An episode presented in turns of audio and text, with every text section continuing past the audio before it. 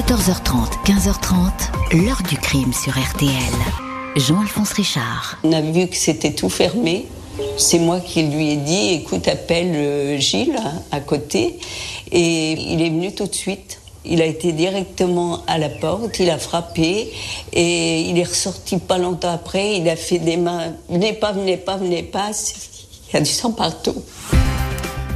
Bonjour. Depuis 7 ans, un homme, Gilles Tourny, 73 ans, atteint d'une maladie neurodégénérative qui va peut-être l'emporter, clame son innocence dans une affaire de meurtre. On l'accuse d'avoir abattu de sang-froid un soir de printemps 2016 son voisin et ami, Fernando Mourao. Il nie les faits, mais il est le coupable désigné. Pourtant, malgré les assurances des enquêteurs, il n'y a dans le dossier aucune arme retrouvée, aucun indice, aucun témoin, pas d'ADN et un mobile incertain qui repose sur de très vieilles histoires d'adultère, au point que la justice n'a toujours pas tranché, hésite encore, incapable de dire si cette affaire-là va se conclure par un renvoi aux assises ou par un non-lieu, au point aussi que son avocat demande la démise en examen de son client. Pourquoi? L'électricien reste contre vents et marées au cœur du soupçon. Pourquoi avoir abandonné si vite une autre piste, celle d'un couple? Question posée aujourd'hui à nos invités. 14h30, 15h30. L'heure du crime sur RTL. Aujourd'hui, dans l'heure du crime, l'affaire Gilles Tourny. Innocent ou coupable Ce retraité va se retrouver soupçonné du meurtre au printemps 2016 de son vieil ami et voisin, une exécution glaciale dans une petite commune tranquille du Cher. Vendredi 25 mars 2016, en milieu de journée, Adélia et Marie-France viennent frapper à la porte de la maison de leur frère, Fernando Mourao. Il vit seul, chemin du pavillon, une petite voie à l'écart du bourg de Châteaumeillan, à une heure de Bourges. Les sœurs sont inquiètes car Fernando, 60 ans, ne répond pas depuis deux jours au téléphone. Elles ont un mauvais pressentiment. Elles vont tout de suite chercher le voisin, au numéro 4 chemin du pavillon, le dénommé Gilles Tourny, 67 ans. Elles le connaissent bien Tourny et Mourao sont des relations de vieille date. Ils se fréquentent depuis 40 ans. Ils se sont connus en 1976 au centre électrique de Saint-Amand-Montrond tous deux électriciens, ils posaient des lignes et des poteaux dans la région. Gilles Tourny entre dans la maison de son voisin, laquelle est en désordre. La table de la cuisine est renversée, tout comme des meubles dans la salle à manger, des tiroirs ouverts et des papiers sur le sol. Gilles Tourny s'avance et découvre le corps de Fernando Mourao recroquevillé dans une mare de sang. Il ressort précipitamment, demande aux deux sœurs de ne pas rentrer car il y a du sang. Marie-France se met à crier. Elle comprend que son frère est mort et a tout de suite la certitude qu'il a été assassiné. Je me suis effondré, je me suis mise à hurler. Ils l'ont tué, ils l'ont tué. Dans ma tête, je savais qui avait fait le coup, va-t-elle raconter aux enquêteurs. Les gendarmes de la section de recherche de Bourges et les experts sont à l'œuvre dans la maison. Quatre balles de calibre 38 ont été tirées, deux depuis l'extérieur du logement. Elles ont transpercé la porte-fenêtre qui donne sur le salon. Deux autres ont été tirées à l'intérieur, en direction de la victime qui regardait la télévision dans son fauteuil. Des tirs à bout portant. Une seule balle a été mortelle. Elle a frappé Fernando Mourao en pleine tête. Les relevés d'empreintes sont compliqués. La voiture de la victime remisée au garage alors que d'habitude elle reste dehors, est examinée, aucune trace détectée, comme si le véhicule avait été nettoyé. Le crime s'est sans doute déroulé dans la nuit de mercredi à jeudi, il y a environ 36 heures.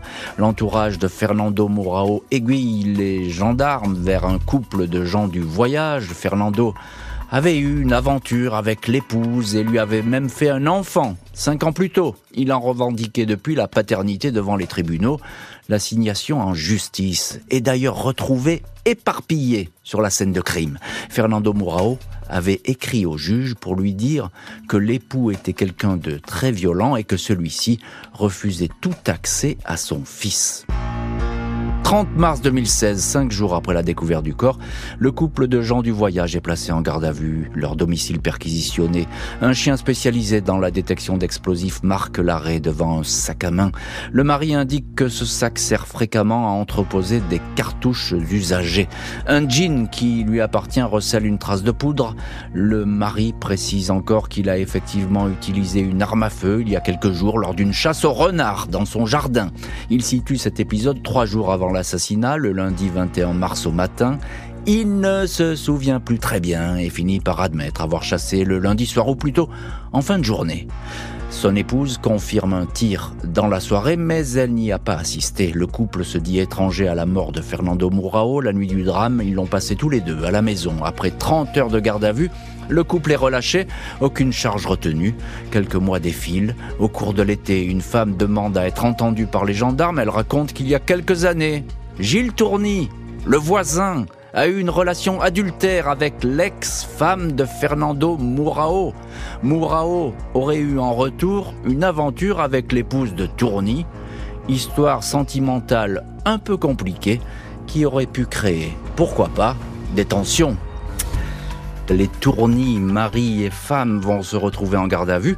Seule l'épouse va être libérée.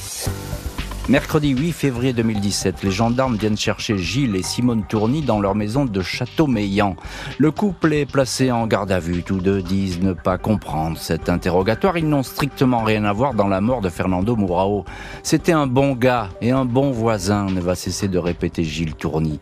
C'est à lui que les enquêteurs s'intéressent en priorité. Il a indiqué que Tourny, la veille de la découverte du corps, Fernando Mourao, devait venir l'aider à poser une dalle de béton. Mourao n'est jamais venu et Tourny ne s'est jamais inquiété de cette absence. Les gendarmes lui font remarquer qu'il n'a même pas tenté de savoir où il pouvait bien être. Il n'a même pas tenté de le joindre au téléphone. Tourny réplique qu'il n'a pas son numéro. Réponse qui surprend les enquêteurs. Pourquoi Tourny n'a pas le numéro de Mourao alors que les deux hommes sont des amis de 40 ans. Amitié attestée par de nombreux témoins. Après 48 heures de garde à vue, Simone Tourny est libérée, aucune charge retenue contre l'épouse. Le mari est lui déféré au pôle de l'instruction de Bourges. La juge Sylvie Baruco estime qu'il cache la vérité. Il est mis en examen pour meurtre, écroué à la prison locale du Bordio. 28 février 2017 au soir, soit 20 jours après la mise en examen, la juge, les gendarmes de Bourges et des experts se retrouvent chemin du pavillon pour une reconstitution sonore. Gilles Tourny n'est pas présent, son épouse non plus. Le couple a toujours affirmé n'avoir entendu aucun coup de feu la nuit du drame. Les Tourny ont toujours dit que ce soir-là, ils étaient dans leur salon, devant la télévision. Aucun voisin dans le quartier n'a d'ailleurs entendu quoi que ce soit, même si deux coups ont été tirés depuis l'extérieur. Pendant deux heures, 15 tirs vont être effectués avec une arme de calibre similaire à celle utilisée pour tuer Fernando Mourao. Résultat, les coups de feu extérieurs auraient pu être entendus par le couple Tourny, mais pas ceux partis de l'intérieur de la maison de la victime. Aucune certitude en fait. La reconstitution n'apporte pas d'élément capital. Je ne suis pas sûr que ce soit déterminant, mais il fallait le faire, assure maître Eugène Bangoura, avocat du frère et d'une sœur de Fernando Mourao. Gilles Tourny nie obstinément les faits. Ses avocats parlent d'un dossier vide, sans armes, sans aveux, sans témoins. À deux reprises, la justice refuse que le suspect soit placé sous contrôle judiciaire. Nous ne sommes pas ici dans la petite colère, mais dans un assassinat, une exécution, une violence extrême avec une balle en pleine tête, assure alors l'accusation. 19 mai 2017, Gilles Tourny est amené chemin du pavillon dans la maison du crime, une reconstitution de la découverte du corps. Cœur de vérification, le mise en examen n'apparaît pas toujours très clair dans ses explications. 2 juin 2017, après 4 mois de détention provisoire, Gilles Tourny peut toutefois quitter la prison de Bourges. Il est placé sous contrôle judiciaire avec interdiction de voir son épouse. Il part habiter chez une de ses deux filles au Puy-en-Velay.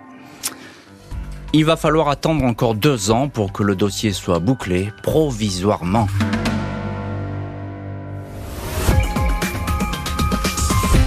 Peux encore vous le dire une fois, même si je vous vois pas en vous regardant bien dans les yeux. Moi, je suis innocent. C'est pas moi qui a fait ça. J'aurais pas eu, euh, pas eu le courage ni la force de faire un truc comme ça. C'est inadmissible. J'ai la force de tenir pour l'instant, mais il faudra que ça s'arrête quand même un jour. L'heure du crime, consacrée aujourd'hui à l'affaire Gilles Tourny, un retraité accusé d'avoir abattu en 2016 dans un village du Cher son voisin et ami Fernando Mourao. Mobile incertain, pas d'aveu, pas d'armes, pas de témoins, les gendarmes ont pourtant rédigé un rapport accablant. 12 avril 2018, deux ans après le crime de Fernando Mourao à Châteaumeillan, le directeur d'enquête signe un rapport récapitulatif de tous les éléments à charge contre Gilles Tourny. Les gendarmes ont dénombré pas moins de 21 points qui, selon eux, font du retraité un suspect des plus sérieux, voire un meurtrier. Il est ainsi reproché à Tourny d'avoir appelé en priorité la gendarmerie et non pas les pompiers, après la découverte du corps. On peut lire encore que les époux Tourny n'ont pas déclaré spontanément la relation adultère avec les Mourao, ou le fait que Gilles Tourny n'était pas si copain que cela avec le voisin décédé. Le rapport note que quelques années avant le drame, Tourny avait menacé Mourao en disant qu'il l'esquinterait et lui mettrait un coup de fusil, une pure rumeur selon son avocat Sylvain Cormier. 29 janvier 2019, l'enquête de la juge d'instruction est close et transmise pour avis au parquet de Bourges. Personne ne se doute alors que les choses vont s'éterniser et que les services du procureur vont demeurer silencieux. Gilles Tourny, condamné à une longue attente, répète à qui veut l'entendre que l'enquête est construite uniquement à charge. Dans l'hebdomadaire Le Point, il raconte s'être retrouvé devant la juge après la garde à vue. J'essayais de m'expliquer, mais à chaque fois je me faisais rabrouer. Je lui ai dit, vous voyez mes mains eh bien, elles sont propres. Je n'ai rien à faire ici. Tourny ajoute, avec Mourao, on était de bons copains, de très bons copains même. Et un beau jour, tout s'est écroulé. Il me manque, vous savez. Encore quelques expertises et l'avocat du mise en examen va demander la levée des charges. Septembre 2019, quatre ans après le meurtre de Fernando Mourao, de nouvelles expertises ADN sont demandées par maître Juliette Chapelle, avocate d'une partie de la famille de la victime. Un an plus tard, le procureur de la République de Bourges indique au journal Le Berry républicain les choses commencent à bouger. Des pièces reviennent, mais tout n'est pas encore rentré. Le silence retombe ensuite sur les investigations. L'enquêteur privé Roger Marc Moreau, sollicité par une fille de Gilles Tourny, déplore que le dossier s'éternise et demeure infructueux. Il y a des lacunes des impasses, des trous dans la raquette. Des théories ne s'appuient sur rien, beaucoup de temps perdu, c'est inadmissible, commente l'enquêteur. L'avocat de Gilles Tourny, maître Sylvain Cormier, regrette que son client vive avec une épée de Damoclès au-dessus de la tête. Quelque chose de très venimeux, un cauchemar, précise-t-il. Il affirme avoir suffisamment d'éléments pour demander la démise en examen de Gilles Tourny, c'est-à-dire l'abandon pur et simple des charges. Demande faite au début du mois de mars 2023. Un rapport de 33 pages est déposé auprès de la cinquième juge d'instruction de Bourges en charge du dossier, Clémence Drouin. L'avocat reprend point par point tous les éléments à charge pour les confronter au dossier, soulignant qu'aucun indice ou preuve n'incrimine le retraité. Maître Juliette Chapelle souhaite que le dossier soit vraiment clos pour permettre à la famille de mettre un nom sur le tueur et comprendre les raisons de son geste, dit-elle. Le suspect, rattrapé par la maladie, veut lui aussi se faire entendre avant qu'il ne soit trop tard. Sept ans après la mort brutale de Fernando Murao, Gilles Tourny, âgé désormais de 73 ans, attend toujours l'épilogue de l'affaire. Il demande que la justice mette enfin un point final à ce dossier qui, dit-il, le torture depuis si longtemps. Le suspect souffre d'une maladie neurodégénérative. La progression rapide du mal est la conséquence, selon les médecins, du choc lié à sa mise en cause et à son incarcération. Gilles Tourny, de plus en plus affaibli, n'est plus en état de se défendre. L'épouse de Gilles Tourny, Simone, veut que l'on reconnaisse l'erreur qui a été faite pour que son mari retrouve son honneur. Je ne veux pas qu'il parte avant que l'on sache que ce n'est pas lui, indiquait-elle récemment sur TF1.